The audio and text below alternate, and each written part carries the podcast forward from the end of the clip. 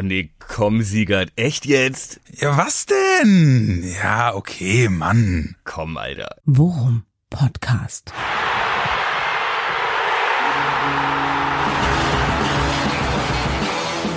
Alles rund um Werder. Mit Jan Siegert und Thomas Kuhlmann. Forum Podcast, Folge 22. Willkommen aus dem Wolkenkuckucksheim. Ich weiß überhaupt nicht, was du hast, Mann. Jan Siegert ist da, aber auch nicht ganz irgendwo auf Wolke 7. Das Ja, war doch die Champions League Melodie oder hast du da zu Hause an der Heimorgel irgendwas zusammen Nee, ich habe komponiert? ich hab meine, meine kleine Tochter so lange nicht aus ihrem Zimmer gelassen, bis sie es auf dem Keyboard spielen konnte. Jan Siegert, herzlich willkommen. Hi, mein Süßer. Ich freue mich, äh, dass das äh, jetzt doch so schnell wieder geklappt hat. Aber ich, ich weiß überhaupt nicht, was du hast, Mann. Das sind doch, ist nur ein Punkt auf die Champions League Quali. Da ist ja wohl mal so ein bisschen Euphorie, ist ja wohl erlaubt, oder nicht? Völlig erlaubt. Und Blick auf die Tabelle, wir haben jetzt acht Punkte, äh, Ja. Platz sieben. Hätten Ja. wir tatsächlich gewonnen gegen Hoffenheim, wären wir tatsächlich Vierter. Richtig. Das ist die Champions League Qualifikation. Deswegen, was ich weiß überhaupt nicht, ich- was, was soll Utopie heißen? Das ist ja wohl blanker Realismus, den ich hier walten lasse. Aber okay, Merk- lassen wir das. Merk dir diesen Tag und äh, lassen wir es erstmal. Es wird mir Postwenden auf die Füße fallen, ich weiß es. So ist es. Schön, dass wir wieder ein bisschen über die Lage bei Werder Bremen und über den Fußball allgemein sprechen können. Es ist Donnerstag Mittag. Äh, das sagen wir immer sicherheitshalber, falls äh, sich da noch drei oder vier äh, Werder-Profis verletzen sollten bis zum Spiel. Am Samstagnachmittag spielen wir in Frankfurt. Und es ist, wie letzte Woche gegen Hoffenheim, wieder das Duell gegen einen direkten Tabellennachbarn. Und äh, ich sag's nochmal, äh, 5 Euro ins Phrasenschwein, richtungsweisendes Spiel. Ne? Selbstverständlich. Wir wollen aber vorher kurz äh, auf Hoffenheim zurückblicken. Eins zu eins, mein lieber Jan. Wie hast du es erlebt? Ja, äh, also ganz grundsätzlich muss ich sagen, äh, Fernseher eingeschaltet, Tor gefallen, 1 zu 0 geführt. Ich hab, wusste gar nicht, wohin mit meinen Emotionen. Äh, ist ungewohnt, äh, zumal dieser Angriff, der dann zum Tor durch Maxi geführt hat, auch echt schön rausgespielt war. Also äh, ich beschwere mich absolut nicht und äh, habe mich äh, schon einem äh, entspannten Nachmittag entgegenblicken sehen. Leider äh, hat Werder das dann nicht aufrechterhalten können über 90 Minuten, was man auch eigentlich nie wirklich erwarten konnte. Aber fürs Erste muss ich dir ganz ehrlich sagen, gerade auch mit der ersten Halbzeit zurückblickend, ohne jetzt zu sehr ins Detail zu gehen, weil du wirst ja sicherlich auch noch was dazu sagen wollen. Aber äh, das hat mir die erste Halbzeit schon deutlich besser gefallen als die letzten Wochen, oder? Ja, das haben ja auch äh, die Werder-Verantwortlichen selber, Trainer, äh, Vorstand und Spieler haben das ja gesagt. Erste Halbzeit war unsere beste Saisonleistung. Ja, sehe ich auch so. Und, und da, also nicht nur als Team, sondern ich muss in der Tat auch sagen, dass mir individuell einige, einige unserer Sorgenkinder aus den letzten Monaten äh, wirklich gut gefallen haben. Und ja, ich glaube, man sieht da einfach ähm, das, was wir äh, die letzte Woche auch schon gesagt haben. Es passiert so ein bisschen was in den Köpfen und peu à peu baut sich äh, die Blockade vielleicht hoffentlich so ein bisschen ab, äh, die wir in den letzten Monaten gesehen haben. Und ey, ganz ehrlich, soll mir recht sein. Ja, also wie gesagt, eins zu eins. Es war wieder ein, ein schmutziger Punkt. Ja, es war wieder mit äh, mit allen Mitteln und mit allen Tricks und mit allen äh, äh, mit Kratzen und Beißen verteidigt den Punkt. Aber er ist in Bremen geblieben. Das ist ja nun gar nicht so schlecht. Und Ja, ähm, ja. warum, wieso, weshalb lässt sich natürlich auch äh, schnell zusammenfassen. Grosso hat gespielt. Ja, du Alter. Nostradamus. Ja, ja, Wer du hat's hast- gesagt? Du, ja, du hast es gesagt und da muss ich auch ganz als ich die Aufstellung gesehen habe, ähm, habe ich, äh, äh, als mein erst, meine, meine erste Aktion war äh, äh, ehrfurchtsvoller Kniefall vor dem Kollegen Kuhlmann. Das hätte ich in Ja. der Tat nicht gedacht und es ist genauso gekommen, wie du gesagt hast. Ich hab's, äh, ich hab's gespürt, ja, diese, diese, diese devote Geste. Ich hab's äh, so ein kleiner Schauer durch mich. Nein, ich habe mich auch gefreut und es war wirklich ähm, jetzt auch ja nicht so nur so dahingesagt, sondern es, er, er passte da genau für dieses Spiel, passte er da genau rein, fand ich. Ne? Es war exakt die richtige Entscheidung und es hat halt eben auch so Erd, erdbebenmäßig auch Schockwellen gehabt, die sich an ganz anderen Stellen des Kaders ausgewirkt haben, fand ich. Ja, denn du spielst darauf an, äh, Grosso auf der 6 als Abräumer bedeutet Entlastung für Maxi. Ja, genau, aber auch eben Stabilität auch, ne? Also eine, eine, eine eine andere Stabilität, die uns an anderen Enden des Kaders einfach ein bisschen mehr Sicherheit gegeben hat. Wenn du dir mal anguckst, äh, ähm, ein Bomb musste ungewohnt auf links hinten spielen oder auf der linken Außenbahn spielen, was er äh, diese Saison für die Profis noch gar nicht gemacht hat. Fand ich, hat er super gemacht und das passiert halt eben auch, wenn du das Gefühl hast, dass in der Mitte äh, es grundsätzlich einigermaßen sicher ist und du dich auf deine Kernaufgabe auf der linken Seite konzentrieren kannst, oder? Richtig, genau. Und äh, im Mittelfeld auch eine neue Balance, ja. Wir hatten äh, mit Leo auf der 10 im Prinzip schon den ersten laufstarken Verteidiger. Ja. Ja, ja. Ähm, ähm, wir hatten plötzlich Raum für Maxi im Mittelfeld. Ja. Ähm, so ist ja dann auch das, das Tor gefallen. Ja, und Rücken wo er frei dann halten für Maxi auch, ne? Er konnte endlich wieder, endlich wieder das einbringen, was ihn die letzten Jahre immer am stärksten gemacht hat, nämlich der Offensivdrang nach vorne, wenn er, wenn er diesen, wenn er nicht diesen, wenn, wenn der Defensivgedanke nicht so überbordend groß in seinem Kopf ist, ne? Sondern du merkst, okay, auch der Trainer hat mir quasi mit Grosso jemanden in den Rücken gestellt und mir quasi den Persilschein dafür gegeben, mich auch mal nach vorne mit einzuschalten. Und ey, bestes Beispiel, stärkstes Argument, sein Tor. Ja, genau, ne? Also er, er wäre, glaube ich, gar nicht da gewesen in diese Lücke rein, hätte er gar nicht reinstoßen können äh, bei dem Tor, wenn es sein Job gewesen wäre, hinten abzusichern. Ne? Ja, das exakt. ging halt wirklich nur, weil er wusste, dass er noch jemanden hinter sich hat, dass es dann Grosso ist, umso schöner. Ja? ähm, der übrigens auch, ähm, oder wolltest du, sollte, sollte die Lobhudelei noch weitergehen auf äh, Maxi? Nee, das können wir gleich machen. Ich wollte nämlich ja, noch einmal aber, kurz ja, aber auf äh, weil es gerade perfekt Groß passt, ganz kurz nur, weil es Ja. gerade perfekt passt, ähm, weil er das Tor halt eben auch wirklich selbst initiiert. Also das genau das, was du gerade gesagt hast. Ne? Er, er spielt den ersten Pass auf den Außen und geht nach vorne. Ja? Während er früher den, den Pass nach außen spielt und stehen bleibt, um abzusichern, hast, hat er hier im Kopf, ist diese, ist diese Defensivsperre weg und er sagt, so komm, und jetzt machen wir Dampf nach vorne und er geht mit nach vorne und kriegt den Ball postwenden ab Elfmeterpunkt und, und macht ihn rein. Exakt, ne? Und Theo kann auch nur durchlaufen, weil wir hinten mit einer Dreierkette gespielt haben. Ja. ne, die erstmal stand, äh, wodurch halt auch ein Bumm auf links ähm, nicht ganz so diesen 1 zu 1 Druck immer hatte und äh, ja, eben Theo auch mal fröhlich bis zur Grundlinie durch, äh, durchmarschieren konnte. Weil er wusste, da ist jetzt nicht sofort ein äh, Loch deswegen. Ganz kurz, ähm, äh, Grosso, ZDF, Videotext, Teletext, ja, wie wir 1983 gesagt haben, habe ich letztes Mal schon erzählt, ähm, äh, gibt's die Einzelstatistiken, wie viel gelaufen, die Werte von Grosso, Bombe. Bombe, ne? Ja, ich glaube, über 70 Prozent Zweikämpfe gewonnen, was Ja. für einen Defensivmann, äh, also wa- was wirklich eine gute, sehr gute Quote ist. Ähm, über 90 Prozent Passgenauigkeit. Krass. Ist natürlich viel quer hin und, ne, und, und so weiter. Ähm, und auch einige wirklich, fand ich, äh, sehr auffällige Szenen. Das eine Ding, wo er sich dreht im Kreis und zwei Leute ins äh, Leere laufen lässt. Ja, also ja. muss ich wirklich sagen, äh, ne, letztes Mal habe ich die äh, Netflix Florian Kofeld Serie angeteased. Ich könnte noch eine zweite über Grosso vielleicht. Ja, Mal gucken, was Netflix sagt. Better Game Call of Grosso. Ge- Game of Grosso. Better Call Grosso. Grossos Geheimnis. Ja. Ich weiß noch nicht, aber äh, ich äh, werde mal in Verhandlungen treten. Ja, den, nee, den, geil. Ersten, den ersten Entwurf des Drehbuchs kannst du mir ja mal vorlegen. Vielleicht spiele ich mit. Ja. Jan Siegert als er selbst. Ja. ja, super. Die, die Ähm, Quote will ich Ergebnis- sehen, okay. Die Ko- ähm, Ergebnistipp technisch äh, lagen wir nicht ganz so gut, obwohl beides auch hätte durchaus passieren können. Wollte ich gerade sagen, Du ja. hast gesagt 1-3 Heimniederlage. Hätte Ja, wobei, können. da muss man schon sagen, also 1-3 Heimniederlage, das, äh, also da, da lag ich sehr weit von weg, weil danach sah es in der Tat nicht aus. Ne? Und das war eben äh, im Übrigen auch, finde ich, äh, einer der Unterschiede zu den letzten Wochen, wo wir immer gesagt haben, ja gut, äh, Siege eingefahren, aber gegen Bielefeld und Schalke. Hier haben wir uns, finde ich, jetzt wirklich mal gegen ein Team bewiesen, das uns sowohl auf dem Papier als auch was die was die was die Formkurve zumindest im Ansatz anging, wirklich überlegen war. Und das zeigt halt eben auch, dass der Streifen in der Hose von Werder in den letzten Wochen immer kleiner geworden ist und sie hier wirklich äh, sich auch bis zur 90. Minute auf Augenhöhe gesehen haben. Natürlich mit Wacklern hier und da, ne? Aber so ein Spiel zu bestehen ist halt eben auch eine neue Qualität von Werder. War, waren wir uns ja einig und äh, hat sich bestätigt wieder, oder?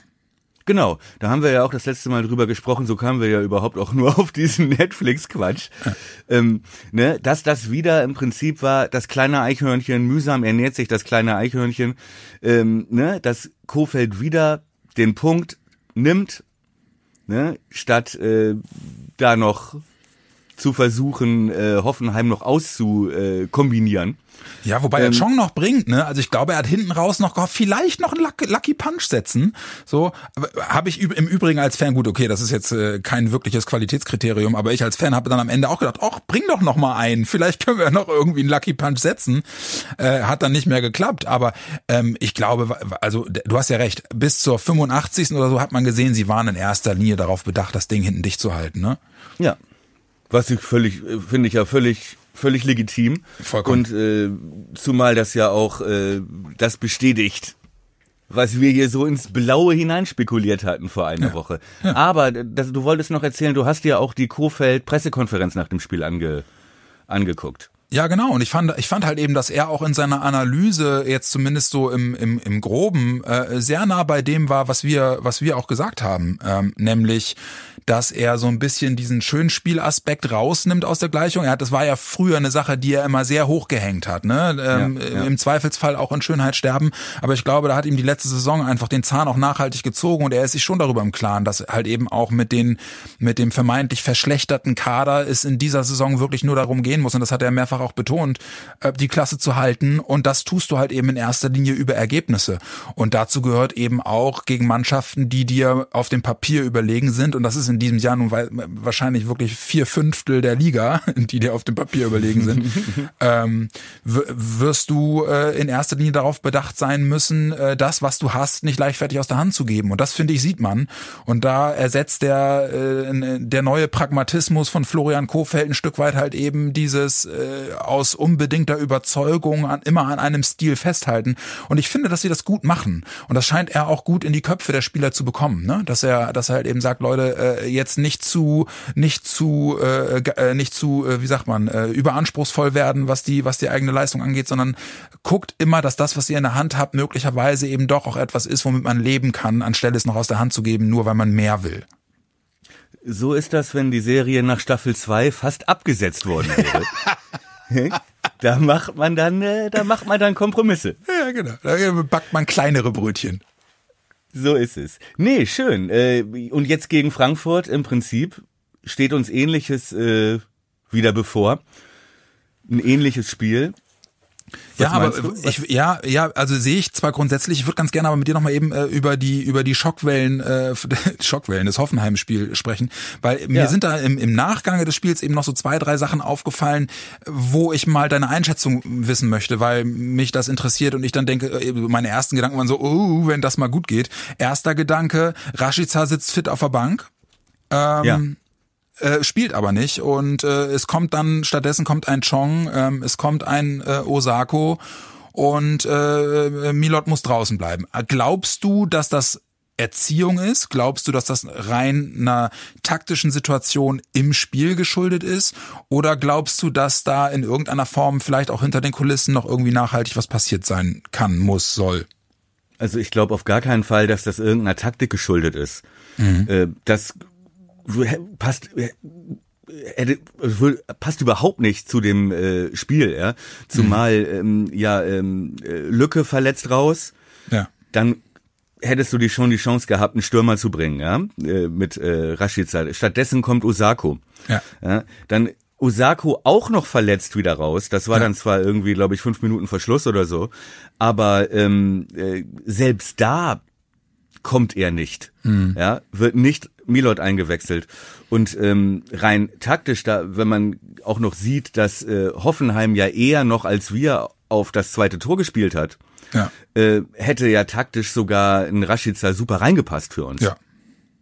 Trotzdem kommt er nicht. Ja. Und ähm, ich glaube ganz ehrlich, es ist ich kann nicht beurteilen, ob das jetzt irgendwie eine Abstrafaktion ist oder ne äh, oder so. Aber ich glaube, es passt zu dem, was du eben auch schon meintest und auch in der letzten Woche schon, dass äh, dieses neue Zusammengehörigkeitsgefühl, dieser neue Team Spirit, dieser jetzt erst recht, äh, diese Mentalität, die da, die wir spüren, ja, mhm. äh, sowohl vom Trainer als auch von der Mannschaft. Ich glaube, dass es dieser Strategie geschuldet ist äh, und den gleichen Grund hat, wie auch, dass Moisander draußen saß, obwohl er der Kapitän war, dass Kofeld auch nach innen vermitteln will, bei mir spielen keine Namen oder Kapitäne oder äh, ne, vermeintliche Millionen-Transferkandidaten, sondern es geht nur nach Leistung. Exakt mein Gedanke. Also äh, spiegelt es wirklich eins zu eins wieder. Das habe ich, das habe ich, war auch die Schlussfolgerung, die ich daraus gezogen habe. Und du hast jetzt das Beispiel äh, Moisander gerade auch schon genannt, ähm, der sich danach, äh, gestern habe ich es meine, meine ich gelesen, ähm, auch in einem Interview bei, bei der Deichstube, äh, mhm. durchaus kritisch geäußert hat. Also der auch gesagt hat, einverstanden war ich damit nicht. Und das ist genau das, was wir am Anfang der Saison ja auch schon gesagt haben, als wir ähm, über die Entscheidung gesprochen haben, Moisander nochmal zum Kapitän zu machen und wir uns gewundert haben, ähm, dass das doch eigentlich äh, mit einer, wenn auch nicht offiziell ausgesprochenen, aber doch mindestens mit einer empfundenen und verstandenen Stammplatzgarantie eigentlich einhergehen müsste, weil man sonst den Kapitän mutmaßlich äh, beschneidet, auch in seiner, in seiner, äh, in seiner, in seinem Standing des dem Team gegenüber. Ja. Genau. Und selbst das scheint äh, Kofeld egal zu sein. Und das hat Moisander mehr oder weniger deutlich, wie das für seine Verhältnisse halt eben schon relativ deutlich war, auch gesagt, dass er das, dass er natürlich nie zufrieden ist, wenn er nicht spielt und dass äh, man hat finde ich, zwischen den Zeilen auch herausgelesen, dass er damit alles andere als zufrieden war. Aber die Frage, die sich mir da in der Tat stellt, ist, wenn du zwei potenzielle Leistungsträger hast, weil darüber müssen wir auch nicht reden, jemand mit der Erfahrung eines Moisander oder mit den Fähigkeiten eines Rashica, das sind ja Spieler, die in Normalform dem Team durchaus helfen können. Umso mehr, wenn du so viele junge Spieler hast. Glaubst du, dass das gefährlich ist, äh, wenn ein Trainer so kompromisslos auch mit ich sage jetzt mal in Anführungsstrichen, verdienten Spielern umgeht? Nee, ich glaube sogar, dass es genau richtig ist und ich glaube, dass es genau der richtige Schwenk ist, weg, weg vom Kuschelkurs und niemandem weh zu tun mhm. äh, des letzten Jahres, wo wir das ja auch schon kritisiert hatten, ja, dass äh, alles irgendwie zu lieb und nett und sympathisch und empathisch war. Ja. Ähm, und weiterer Beleg dafür, dass ich glaube, dass das genau richtig ist, ist, Moisander kam gegen Hoffenheim von Anfang an, er war wieder Kapitän und er hat und richtig gutes Spiel gemacht. Ja, fand ich auch. Ne? Auch, fand ich auch super Statistiken, gute Zweikampfwerte. Also wenn man wenn man das als Maßstab nimmt, äh, war die ist die Strategie erfolgreich und ich könnte mir auch vorstellen, dass er äh, dass äh, dass Rashica, dass Milot, ähm, dass Kofeld ihn kitzeln will, mhm. ja und ähm, dass er sich vielleicht erhofft, dass vielleicht jetzt schon gegen äh, Frankfurt, wo wir ja wirklich in der Offensive wieder Personalprobleme haben, dass er sich da genauso eine starke Leistung erhofft, wie sie Moisander jetzt gegen Hoffenheim geliefert hat. Aber ist Rashica ein Typ, den man auf die Art und Weise kitzeln kann? Oder, oder verstärkt man da eine eine Trotzreaktion, die mich ehrlich gesagt gewundert hat. Also die Art und Weise, wie Rashica auf diesen Ausgang des Deadline Days reagiert hat. Ne? Also auch wie das mhm. in den Medien transportiert worden ist. Äh, am Boden zerstört, wollte unbedingt wechseln, war dann äh, offensichtlich auch nicht mehr nicht mehr wirklich gut auf die Verantwortlichen bei Werder zu sprechen, ähm, weil das Ganze die Trainingsleistungen wurden schlechter. Genau, ne? wurden schlechter. Ihm wurde nachgesagt, dass er lustlos wirkt. Ähm, auch seine Leistung, als er eingewechselt wurde gegen Bielefeld war es, ne? Wo er ja. dann reinkam, äh, war also hat hat das zumindest ähm, hat die Vermutung verstärkt. Ähm, glaubst du, dass man ihn auf die Art und Weise kitzeln kann ähm, oder ist der Zug entweder abgefahren oder äh, braucht man da einen anderen Angang, um ihn wieder zu zu äh, besseren Leistungen zu motivieren? Also ich glaube ganz ehrlich, dass äh, er erstmal verstehen muss, dass es gar nicht um ihn geht in erster Linie. Mhm. Ja, wenn wenn Kofeld Rashica von Anfang an gebracht hätte jetzt, obwohl der nach dem Deadline Day diesen lustlosen und frustrierten Eindruck äh, gemacht hat und sich ein bisschen hängen gelassen hat. Wenn er trotzdem gespielt hätte, wäre das ein richtig, äh, wäre das kein gutes Zeichen an den Rest ja, der Mannschaft gewesen. Genau. Ja. Und ich glaube, das muss Milot auch schnallen, ja, ja. dass äh, er es ist ja, das ist ja wie, äh, wie mit kleinen Jungs auf dem Bolzplatz. Ja. ja. Wenn dann einer rummault oder einer hinfällt und anfängt zu heulen, wenn du hingehst und das Spiel unterbrichst und so, Mensch, was ist denn passiert? Dann mhm. fällt er zwei Minuten später wieder hin, wenn ihm irgendwas nicht gelingt, ja. ja. Wenn du ihn anschreist, steh auf, da war nix, ja, dann springt auch ein Siebenjähriger hoch und, und läuft weiter. Also und das Prinzip, niemand ist größer als Werder Bremen. Ja. Kein, kein Ego ist größer als Werder Bremen. Warte, das schreibe ich auf für äh, die nächste Staffel. Du brauchst du nicht, ich zeig dir das, ich hab's mir auf den Unterarm tätowiert. Nein, aber das glaube ich wirklich. Und ich glaube auch, dass man, äh, also nochmal, äh, erstens denke ich, dass das Signal, das Kofeld damit setzt, an die Mannschaft wichtiger ist als das Signal an Rashica. Die Mannschaft ja. ist jetzt wichtiger, zumal Rashica ja vielleicht in äh, nach dem Corona-Herbst eh weg ist. Ja, das könnte ja. eh sein, ja. Zweitens glaube ich aber auch, dass so ein Typ wie Milot, das ist auch ein Spaßfußballer, weißt du? Ich glaube schon, dass ihn das kitzelt. Und ich glaube auch äh, schon, dass wenn, dass er vielleicht diese, vielleicht auch erst nächste Woche, äh, dass ihn das pusht, wieder ein bisschen mehr anzubieten im Training und sich wieder aufzudrängen.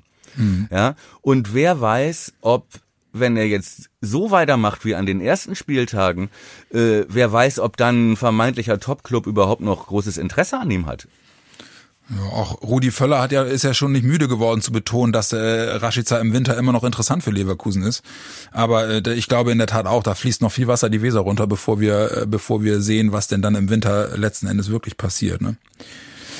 Ja, wichtig ist ja jetzt erstmal Frankfurt und da äh, da könnte ich mir vorstellen, ähm, dass diese Nichtberücksichtigung des vermeintlichen Stars äh, also jetzt zumindest äh, von dem, im Hoffenheim-Spiel war das so, dass das schon noch einen Push gegeben hat allen anderen. Das äh, das glaube ich schon. Das ja. glaube ich schon. Ja, Trotzdem gehe ich davon aus, aber das darüber schnacken wir später, sehe ich ihn in Frankfurt auch in der Startelf wieder. Ich aber das gerade sagen, ja, ja, genau. Das ist, äh, ich glaube, das ist in der Tat dann auch einer Personalsituation geschuldet. Aber wenn er jetzt nicht komplett, also das weiß ich einfach nicht, aber wenn er jetzt nicht komplett in der Trainingswoche hat abreißen lassen, dann glaube ich in der Tat auch, dass er, dass er gegen Frankfurt spielen wird. Ähm, lass mich nochmal eben bitte einen, einen Blick zurückwerfen, weil ich es einfach wirklich bemerkenswert fand. Wir haben es gerade schon kurz angeklingelt, aber äh, Maxis Leistung mit etwas weniger Defensivverantwortung, ich fand so unfassbar, was das für ein Qualitätsunterschied war, oder? Ist dir das auch aufgefallen?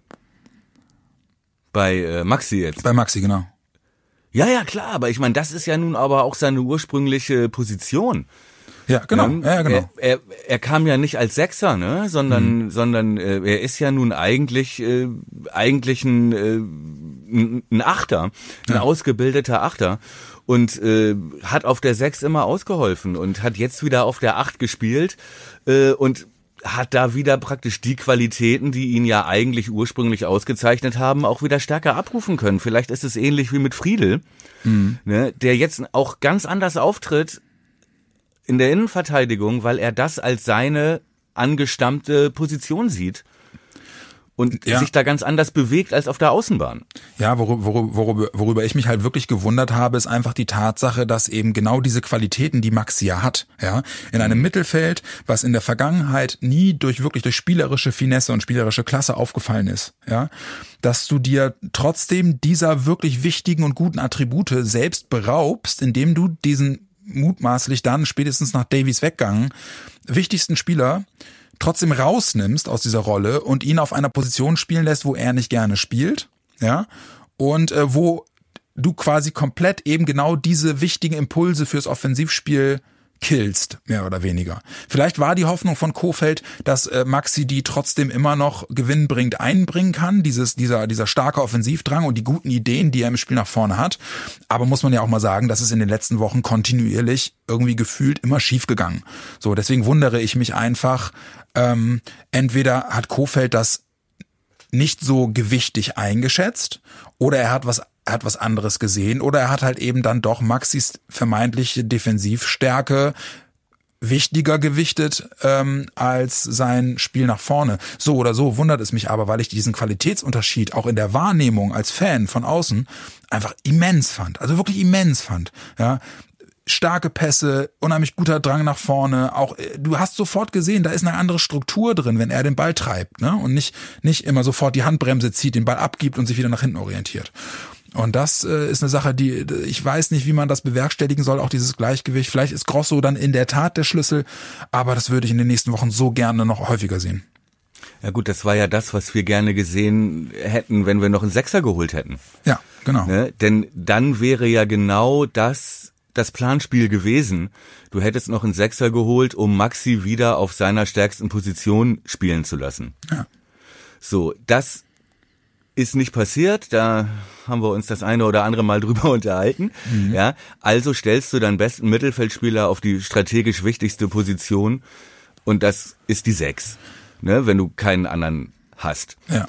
Ja, so, gut. und eigentlich spricht es ja auch für Maxi und für Maxis Charakter, dass ähm, er hätte noch viel beleidigter sein können als äh, Rashica, dass kein Sechser mehr kommt.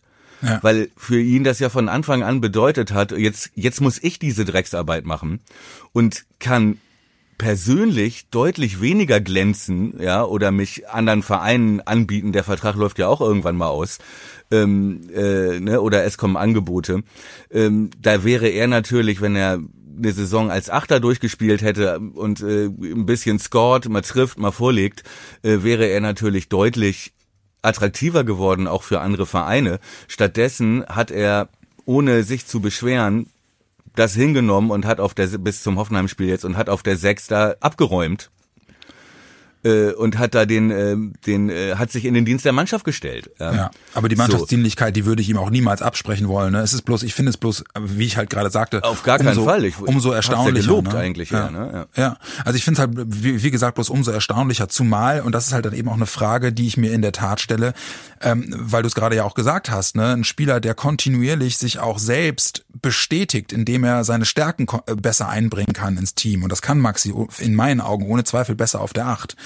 Ich glaube halt eben auch, dass du äh, mittel- bis langfristig gesehen mit Maxi auf der Achterposition dem Spieler auch viel mehr Gutes tust, weil ein Spieler sich auf so einer Position, auf der er wirklich sich wohlfühlt und gut ist, sich ganz anders entwickelt. Und da kommen wir an einen Punkt, der jetzt eben dann auch vielleicht einer der einer Fluch und Segen zugleich ist aus dem aus der Transferphase aus der letzten, dass du mit Maxi jetzt einen Spieler hast, der wie alt ist? 24? Mhm. Kommt ungefähr hin, ne? Aber ja. muss man sich ja mal überlegen, ne, was der Junge mit 24 schon an Erfahrung hat. Ne? Der spielt jetzt seine dritte oder vierte Saison im Profikader und ist praktisch ja. nie verletzt. Also der ist ja wirklich nie verletzt und spielt immer ja, und hat auch schon auf anderen Positionen spielen müssen und ist jetzt mit 24 Jahren in einer Rolle, wo er, keine Ahnung, seine 100 plus X Bundesligaspiele hat, also schon irre viel Erfahrung hat und auch wirklich viel Erfahrung im, im, im Überlebenskampf hat, ja, ne? Ja. Und das, ich glaube, das macht aus dem Spieler noch mal mehr. Und jetzt ist er 24, ähm, kommt jetzt mit immer besseren Leistungen, äh, äh, klettert er auch im Standing in der Mannschaft, wobei ich glaube, das ist ohnehin schon hoch, der ist ja auch Mitglied im Mannschaftsrat und so, aber ich glaube wirklich, dass so eine Saison, so, so bescheuert das auch ist, und das meine ich dann mit Segen der Situation, ähm, einen Spieler irre wachsen lässt, überproportional wachsen lässt, als wenn du ihn in so einem gesicherten Mittelfeldteam als einer von mehreren guten Spielern so mitschwimmen lässt. Ich glaube, dass der an dieser ganzen Situation, wenn sich das jetzt wirklich so weiterentwickeln sollte, wie die ersten Anzeichen zeigen, dass der irre wachsen wird und dass der am Ende dieser Saison ein gestandener, wichtiger, praktisch unersetzbarer Spieler für unser Team sein wird. Bin ich mal wirklich sehr gespannt und freue mich auch drauf. Volle, volle Zustimmung. Allerdings ein kleiner Einwand, ne? Ähm, das würde aber bedeuten, ne, wenn man das jetzt so machen würde, wie du dir das wünschst und wie Maxi sich das mit Sicherheit auch wünscht, was heißt das dann? Stammplatz für Grosso oder wie? Ich muss dir ganz ehrlich sagen, äh, während ich letzte Woche ja noch gesagt habe, ähm, oh Gott, äh, Traumatrigger Grosso, ähm, der bringt mich laufend dazu, dass ich alleine aus den Erinnerungen an die vergangene Saison irgendwie zitternd zusammenbreche. Ähm, die Leistung jetzt hat mir einmal mehr gezeigt, dass wenn das, wenn das die Begleiterscheinung eines Grossos in der Startelf ist, nämlich dass wir mit Grosso einen, einen Spieler äh, auf der Sechs spielen haben, der jetzt äh, keine eierlegende Wollmilchsau ist, aber eben ein Spieler ist, der ganz genau weiß, was er kann und auch nur das spielt, was er kann. Spiel, äh, was du kannst. Ja, spiel, was du kannst, genau. Äh, und das halt eben als Begleiterscheinung damit sich bringt, dass du äh, äh, Maxi wieder mehr Freiräume nach vorne gibst. Ey, dann bin ich der Letzte, der sagt, bitte nicht Grosso, sondern ganz ehrlich, in dem, in der Leistung und in der Konstellation soll mir das recht sein. So, dann, Ja, dann, dann auch gerne, dann auch gerne wirklich äh, einen Stammplatz für Grosso. Aber ich habe halt eben auch die, passt die denn- Hoffnung. Ja. Du, ich habe die Hoffnung äh, an Eras auch noch nicht aufgegeben. Ich glaube, dass, dass die sportliche Leitung in dem halt auch was sieht. Ja, also äh, und wenn der halt eben dann jetzt einfach noch ein paar Wochen braucht, um, um ihn wirklich auf das Niveau erste Liga zu bringen, dann muss da muss da ja irgendeine Idee hinterstecken hinter dem Transfer. Und wenn wenn wenn Grosso äh, derjenige ist, der bei der Überbrückung dieses Zeitraums hilft, den den Eras noch braucht, um diese Rolle zu spielen, denn das ist ja seine Paraderolle, auch dann soll mir recht sein. Hm. Naja, das ist halt die große Frage, ne? Passt diese Konstellation mit Grosso auf der 6, passt die auch auf jeden Gegner?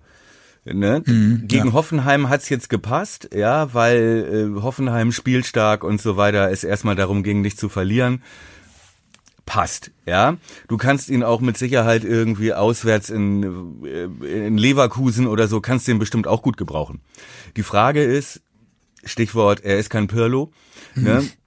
Ist er auch eine gute Besetzung, um Maxi frei zu machen, wenn es zu Hause gegen Bielefeld oder Mainz oder ne so, wo du dann vielleicht eher dir ein bisschen mehr Spieleröffnung wünschen würdest. Aber gut, äh, stand jetzt erstmal Game of Grosso Spin-off. Ja. Ist ist in nur, der Mache. Nur ein Gedanke noch dazu. Äh, ich, ich weiß ganz genau, was du meinst. Bin ich auch im Grundsatz bei dir, aber muss man ja auch mal äh, zur Verteidigung sagen, äh, die Teams, wo du dann mehr Esprit im, im Spielaufbau und in der Dominanz brauchst, die kannst du mittlerweile in der Bundesliga im Vergleich zu Werder Bremen an einer Hand abzählen. Also du wirst deutlich mehr Gegner haben, wo du tendenziell in der Spielanlage eigentlich eher so agieren musst wie gegen Hoffenheim, oder? Ja, da hast du recht, zumindest äh, ab äh, dieser Saison ab äh, Staffel 3 ja. seit äh, Werder Bremen nicht mehr. Ja. Kommst du kommst nicht weg Gegner von der Netflix-Nummer, ne? Ja, das ich mir tut mir leid, aber ich habe auch, okay, okay. ich habe auch, ich habe auch nach dem äh, Hoffenheim-Spiel beim äh, Blick in die in die äh, ins Presse Echo irgendwie das eine oder andere Mal zufrieden festgestellt, so eigentlich sagt ihr das gleiche, nur in anderen Worten. ja, genau. Bloß nicht so blumig und so bildreich wie ich. Genau, ne? ja, aber genau. so ein bisschen, bisschen bestätigt fühlte ich, fühlte ich mich ja, schon. Natürlich, dieser, ja klar, natürlich. Mit dieser Netflix-Theorie. Ja. Nee, aber wie, wie, du, wie du sagtest, ne? Äh, in Staffel 3, wo es erstmal ums Ergebnis geht, volle Zustimmung. Ja. Abschließend zum Hoffenheim-Spiel und dann werfen wir wirklich einen Blick auf Frankfurt. Äh, lass uns nochmal eben Being Hönes äh, rekapitulieren. Da lässt sich eigentlich dieses Mal ausnahmsweise jetzt nicht wirklich sagen, einer hatte Recht, einer hatte Unrecht. Ähm, äh, sie haben du meinst so, die Rubrik äh, denk wie die anderen denken, genau. wie sollte der gegnerische, ne? Wie, ja. Genau. Ne? Und da hatten wir ja ursprünglich gesagt, eigentlich so wie wir wie wir auch auf, aufs Bielefeld-Spiel geguckt hatten. Ähm, äh, du hast gesagt, die werden abwarten und dann mal gucken, was sie reisen können. Ich habe gesagt, sie werden versuchen, Werder zu überrollen. Es war von beidem etwas, einfach weil das Werder-Tor sehr früh gefallen ist, nachdem sie am Anfang abgewartet haben, um zu gucken, was macht Werder eigentlich, ist dann relativ schnell das Tor gefallen, was sie dazu gezwungen hat, eben dann doch mehr Druck aufzubauen, was dann auch im Ausgleich äh, äh, endete. Äh, ich glaube, da können wir dann auch den Deckel drauf machen, oder? Hast du dazu, ja, hast du zu der Rubrik noch was zu sagen? Nee, ich könnte, ich könnte das nochmal mit den Worten von Tom Bartels, äh, ne, ähm, da ist die taktisch, der, die taktische Marschroute schon nach wenigen Minuten über den Haufen geworfen ja. worden. So, das ja. meintest du, ne? Ich glaube, ja, so genau. Das, mach ich, das schneide ich mir raus und mach's als SMS-Klingelton auf mein Handy. Mach ihn, er macht ihn! Ja.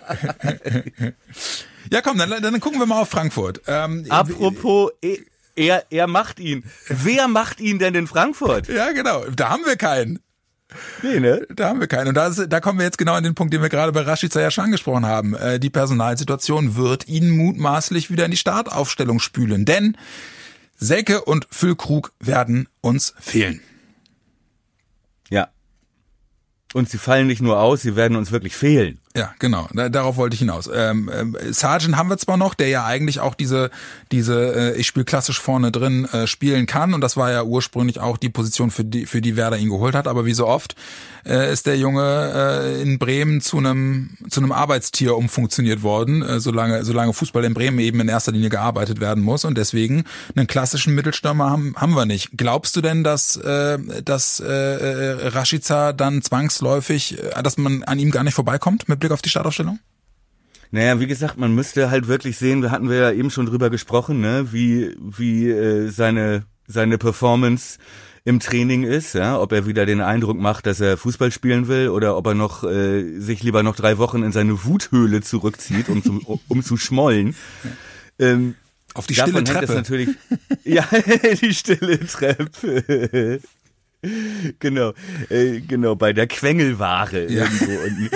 Nein, aber, aber ähm, äh, ich, ich denke schon, es ist ja auch viel, viel zu lesen, Dingchi und so, ne? Mhm. Nachwuchs weiß ich nicht, ob man, ob man äh, dem Jungen damit jetzt einen Gefallen tut, äh, ihm, äh, der, äh, ihm Martin Hinteregger zum Fraß vorzuwerfen. Ja, aber wirklich. Ob das jetzt gleich eine gute. Ja, über den können wir gleich auch noch sprechen. Ich erinnere mich da äh, an an die an die Szene mit äh, Toprak in der Ja. letzten Saison. Das war, glaube ich, hinter nee, Nee, es war war das Kostic. Hinteregger oder Nee, Abraham? Einer von diesen nee, nee, beiden. es war Kostic. Äh, Kostic war Genau, das. genau. Es Noch war so ein Sympathieträger. Der, der, der ja auch Postwenden die Quittung bekommt, dem, der fehlt nämlich gegen Werder. Ja, das ist gut, das ist gut. Äh, grundsätzlich denke ich, dass, äh, also gehen wir mal davon aus, Rashica hat auch wieder Lust, Fußball zu spielen. Ne? Ja. Ähm, dann sehe ich ihn auf jeden Fall in der Startelf. Ja. Mit Sargent vorne zusammen, Doppelspitze, könnte ich mir gut vorstellen. Mhm. Ja, würde auch passen von der von der Ausrichtung Sargent und Rashica äh, würde ich gerne sehen, ähm, die wenn sie auf Hinteregger zulaufen, ja, oder mit einer schnellen Drehung oder ne, also das ist so gegen oder auch Hasebe, der ja nun, ich weiß gar nicht, ob der ob der spielt, der ja nun auch nicht, sag ich mal, die Grundschnelligkeit noch mitbringt mit seinen 43 Jahren. Ähm, natürlich geiles Stellungsspiel hat und so weiter. Aber da könnte ich mir Rashica und Sargent vorne als Duo recht gut vorstellen. Zumal ich äh, Eintracht Frankfurt ja sagt, Pflichtsieg ist das gegen Werder, müssen wir gewinnen. Ne, als äh, klang so, als sei das mehr oder weniger ein Spaziergang, als hätten sie ein Pokalspiel gegen Viertligisten zu Hause. Ähm, äh, das heißt, die werden versuchen, Druck zu machen. Das ist für uns natürlich gefährlich, aber ich glaube, Sargent und Rashica wären da schon, wären da schon Waffen im Konter. Ja, ja, der bin ich bin ich bei dir. Ich habe gerade ganz kurz einen Gedanken verschwendet an äh, ähm, Rashica, ähm, äh, Sargent und Chong, aber das wäre wahrscheinlich dann wirklich zu offensiv, ne? Ja, ich, das glaube ich auch. Zumal Chong ja nun auch nach hinten Ja. nicht der stärkste ist. Ja, wirst du, hast, hast du wahrscheinlich recht, ja. Ähm, ja, aber aber ähm, ähm, bringt es dann ja gleich mit sich, ist ja ein nahtloser Anschluss. Ähm, rate, die Aufstellung macht ja jetzt äh, in diesem Kontext durchaus Sinn. Glaubst du, dass äh, auch die Ausrichtung, weil muss man ja auch mal sagen, also äh, mit Frankfurt treffen wir auf eine Truppe, die äh, jetzt auch schon länger einen und denselben Trainer hat, der in der Lage ist, einer Mannschaft über einen längeren Zeitraum eine bestimmte Philosophie zu vermitteln. Finde ich, hat man jetzt in den ersten Spielen von Frankfurt auch gesehen. Klar, eine Schraube gegen Bayern gekriegt, aber das ist ja im Großen und Ganzen, Ganzen schon äh, sehr harmonisch, wie die Truppe spielt und die kennen sich alle untereinander und ich muss ganz ehrlich sagen, äh, ich glaube, wir treffen mit Frankfurt auf die bislang stärkste Mannschaft, die wir, die wir äh, hatten, oder? Das glaube ich auch. Und ich habe auch Heidenrespekt, wenn nicht sogar Angst, vor, vor dieser Offensive, Ja. die ja nun auch alles andere als eindimensional ist. Ne? Du hast irgendwie einen äh, André Silva, Ja. der wirklich ein portugiesischer Angreifer ist, der auch das Tor trifft. Ja. Ähm, Bastos, äh, ey, der Killer. Der wirklich trickreich ist und ein Killer. Dann hast du Dost, ja, der eher körperlich, Kopfballungeheuer. Ja, äh, äh, und du hast dahinter, der wirklich, glaube ich, ein sehr unterschätzter Zehner in der Bundesliga, Kamada Mhm, ja. der Japaner, junger Japaner, der da an nahezu allen Toren beteiligt ist, Ja. Äh, der unglaublich viel auflegt und unglaublich gutes Auge hat und uneigennützig spielt und äh, halt auch diese Abnehmer da vorne drin hat. Ähm, das wird, glaube ich auch, das ist verdammt schwer. Die Defensive ist stark, Was für eine Abraham. körperliche Defensive, ne? Alter Schwede, ey, was das für Kanten sind. Deswegen fährst du mit Rashica und Sargent, die eher so die wendigen, Ja. äh, schmächtigen Typen sind, ja, aber dafür Tempo mitbringen, äh, fährst du damit vielleicht ganz gut. Ja, und, und mit Bittencourt dann möglicherweise auch, ne? Ähm, glaubst du, dass Bittencourt wieder spielen wird? Ja, das denk, davon, davon gehe ich aus. Kann man ja. ausgehen, ne? Ja, glaube ich auch. Auch. Ja, komm, also dann, dann äh, fangen wir, fangen wir in der, in der Defensive an. Glaubst du, dass wir wieder mit, mit einer, mit einer Fünferabwehr spielen? Glaube ich ja. Also auch wieder mit Moisander Velkovic und Friedel als äh, die drei Innenverteidiger. Ja, gehe ich von aus. Augustinsson ist ja noch immer noch verletzt, ne? Genau. Der fällt noch weiter aus. Insofern könnte ich mir gut vorstellen, dass die Defensive äh, rechnen wir, gehen wir mal von äh, von einer Fünferreihe aus, ja, die drei, die du nanntest, plus rechts Theo und links Mbom. Macht er das wieder mit Bomb? Ich wüsste nicht, wer da sonst spielen sollte, ehrlich gesagt. Und er hat's gut gemacht, ne? Er hat's gut gemacht und halt nicht äh, nicht gegen nicht gegen eine 0815 Truppe, ne, sondern Ja. immerhin gegen Hoffenheim hat er gut dicht gemacht. Ähm, fand ich gibt es irgendwie wenig Grund Ja, würde ich in der eigentlich da was auch wieder so machen. zu ändern. Einzige Option wäre äh, vielleicht Toprak. Ja, der ja aber jetzt dann auch, äh, ist der, ist der reingekommen gegen Hoffenheim? Nee, ne? Oder? Nee. Nee, ist nicht Nee. reingekommen. Ja, müsste man gucken. Ich glaube in der Tat, dass er ihn noch, noch nicht für so weit hält. Also ich könnte ich könnte fast ausschließen, dass er von Anfang an spielt, oder? Ja, wenn ich wenn ich mich festlegen müsste, würde ich auch von den gleichen fünf ausgehen. Auf der anderen Seite, als Kopfballstarken gegen, gegen Dost, wäre das ein Kriterium, was äh, Kofeld eventuell doch dazu bringen würde, ihn erstmal von Anfang an spielen zu lassen? Glaube ich nicht. Ja, Das Ja, kannst du mit auch schwer Begovic sagen, ja. auch ja stimmt. ja. Versuchen. Nee, Versuchen. aber da würde ich zumal das wie gesagt ja ganz gut geklappt hat, ne? Ja. Dann äh, Sturm würde ich mich auch festlegen, wie äh, eben schon gesagt, auf äh, Sargent und Rashica. Und im Mittelfeld. Alternative vielleicht wäre Dingshi, kann ich mir nicht vorstellen, dass er den da reinschmeißt zu Anfang, oder? Was ist mit Voltemade? Der hat uns Ja. schon mal überrascht mit einer Ja, Startaufstellung. d- das wäre in der Tat für mich sogar das Argument pro Dingchi, dass er sagt, weißt du was, äh, da, da bringe ich jetzt mal einen, mit dem rechnen die überhaupt nicht.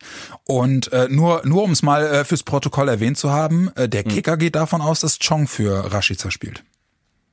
Ja, wäre auch eine Option. Aber dann als zweite Spitze. Ja, nee, aber da bin ich auch in der Tat eher bei dir. Also ich glaube in der Tat, dass das, dass das Defensivarbeiten äh, gerade gegen eine Truppe wie Frankfurt ausschlaggebend sein wird. Und wenn, wenn man äh, eins Rashica äh, attestieren kann, dann ist es zumindest das, dass er seit seiner seinem Wechsel von von Holland nach Bremen äh, defensiv irre was gelernt hat und äh, sich mittlerweile zumindest in der Vergangenheit nie zu schade war, eben auch wirklich aktiv mit nach hinten zu arbeiten. Und das hat Chong ja bislang noch nicht so verinnerlicht, äh, wie auch äh, in so kurzer Zeit. Aber deswegen glaube ich in der Tat auch eher, dass es so kommt, wie du sagst, ähm, dass er mit Rashica und nicht mit Chong spielen wird. Tja, dann bleiben ja nicht mehr viele Positionen offen, wenn wir davon ausgehen, dass Maxi und Leo gesetzt sind. Ja, dann, äh, also du glaubst auch, dass Grosso wieder spielt. Ja, das, äh, da wollte ich dich jetzt erstmal vorschicken. Ja. Also ich glaube es in der Tat. Ich glaube es in der Tat. Ich glaube auch, ich glaube auch, dass äh, dass alles andere klar kann kann Kofeld das immer verargumentieren mit, äh, das hat taktische Gründe. Aber wenn jemand eine solide Leistung äh, ähm, äh, bringt gegen ein gegen ein gutes Team wie Hoffenheim ähm, und dafür sorgt, dass eben mit der eigenen Leistung andere auch äh, mehr Freiheiten haben, um sich gewinnbringend fürs Team einzubringen, spräche für mich jetzt wirklich in der Tat relativ wenig äh, dagegen, ihn wieder von Anfang an zu bringen. Deswegen, es würde mich stark wundern, wenn Grosso nicht spielt und wenn er das Mittelfeld demzufolge dann auch wieder komplett neu neu würfelt, zumal ihm ja wirklich auch die Optionen ausgehen. Also du, du kannst da mit, du kannst da auf Osako nicht mehr zurückgreifen und äh, Eras ist ja ohnehin auch verletzt, also ist gar keine Option. Möwald noch zu früh für Startelf. Genau. Ja, wobei, ja, ist eine gute Frage. Ja, doch, glaube ich aber auch. Also, dass er, dass er den noch nicht für 90 Minuten sieht. Eventuell könnte ich mir vorstellen, dass er, dass er ihn bringt, um, um dann ganz klar abgesprochen mit ihm zu sagen, zur Halbzeit spätestens in der 60. gehst du raus. Aber ich glaube in der Tat, dass er wenig an dem Konstrukt, was einigermaßen gegen Hoffenheim funktioniert hat, verändern wird, oder? Sehe ich auch so, zumal auch hier, um nochmal auf Grosso zu kommen, äh, ich hatte ja Kamada erwähnt, ja, äh, das ist, der ist Grosso genau der Typ, um Ja. sich in den zu verbeißen. Ja. Der nervige Ja. Kettenhund.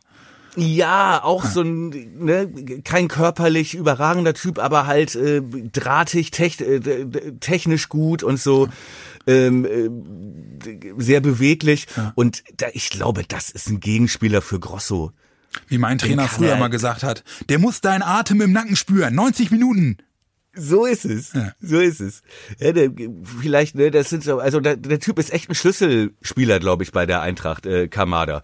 Ne? Ohne den kommen die Bälle gar nicht richtig an, zumal auch Kostic gar nicht äh, verletzt ist, kommen die Bälle gar nicht an bei den gefährlichen Stürmern. Mhm. Und äh, da könnte ich mir gut vorstellen, dass er sagt, Grosso, komm, ey, in den ersten zehn Minuten liegt der dreimal und dann hat er keine Lust mehr. Die klassische Uli Borowka-Taktik. Faul, wen du kannst. Ja, genau.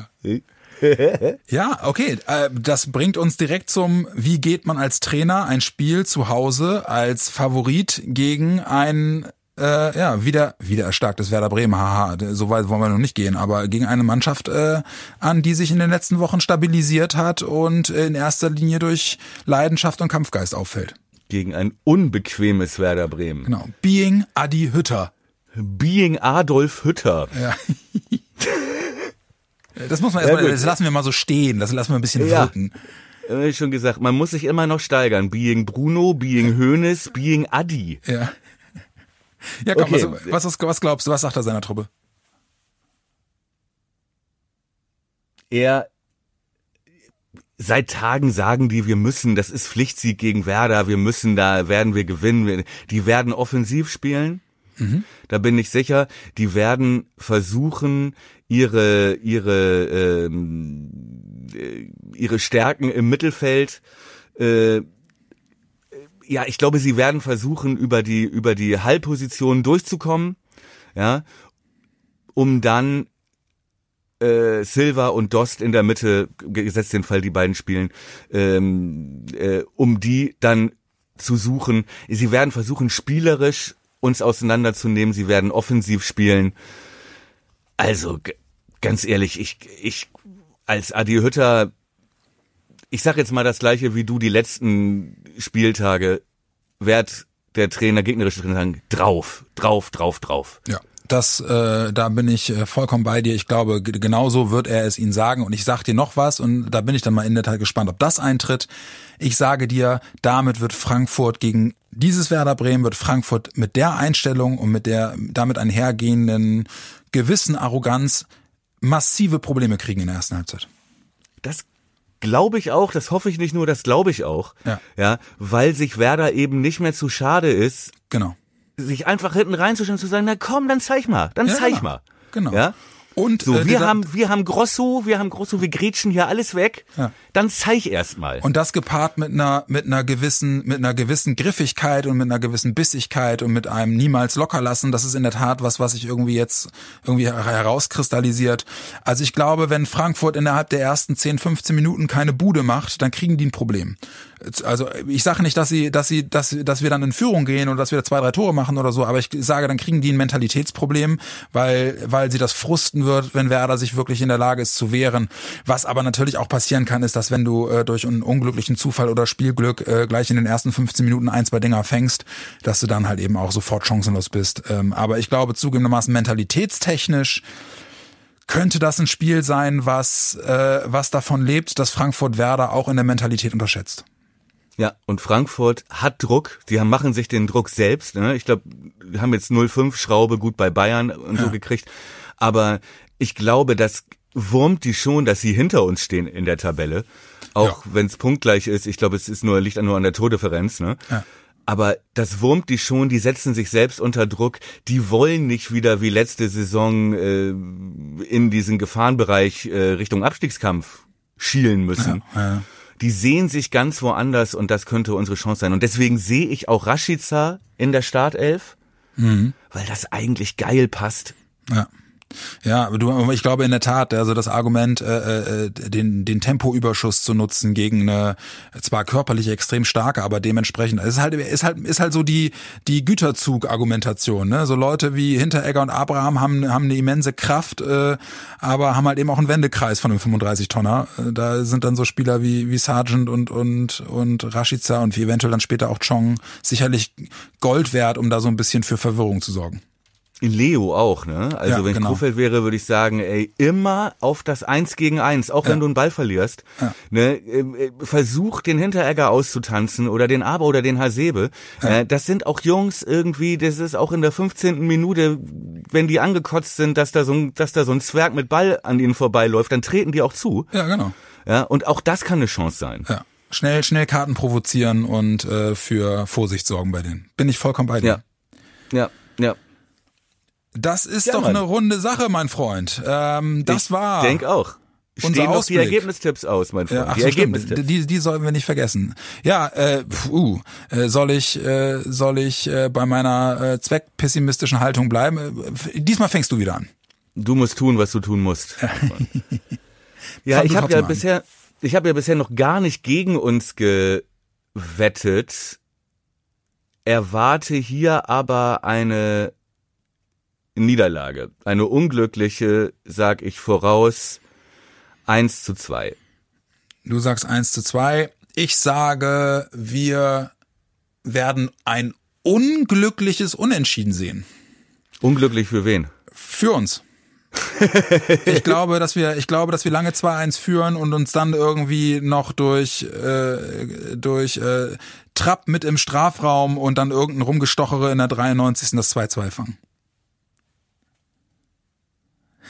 Nein, es ist nicht der dritte Strike. Hast du gerade Du kurz kennst mich überlegt, gut, oder? mein Freund, du kennst mich gut. Ja. Hast du gehört? Ich habe hier, ich habe hier das in dein kleines ins äh, Klassenheft, habe ich das nur, habe ich das notiert. Ich habe nur die, ich habe nur gehört, wie du, wie du leise im Hintergrund die Bierdose aus Wut zerdrückst. Talk to the hand. Ja, Talk to the hand. Cause the hand don't understand. äh, ihr Lieben, das war Folge 22 des Worum Podcast, unser Rückblick aufs Hoffenheim-Spiel und unser Vorausblick auf das Spiel am Samstagnachmittag gegen Eintracht Frankfurt. Hat mir wieder irre viel Spaß gemacht, Thomas. Ich hoffe, ihr habt ein wunderschönes Wochenende und äh, wenn wir uns das nächste Mal hören, haben wir ja eventuell sogar schon elf Punkte auf dem Zettel. Und dann schauen wir mal, ob Jan nicht doch auch die Champions League Melodie komplett ausspielen darf. Und heute 20.15 Uhr Grossos Geheimnis auf RTL 2. Auf Netflix. auf Netflix. In diesem Sinne, ihr Lieben, schönes Wochenende, schöne Restwoche. Thomas, ähm, ich freue mich auf unser nächstes Bierchen, was wir zusammen trinken und alles andere besprechen wir hinter dem Mikrofon. Ich wünsche euch was, kommt gut durch und wir hören uns nächste Woche wieder. Bis dahin, auf geht's, Werder! Schöne Woche, gutes Spiel.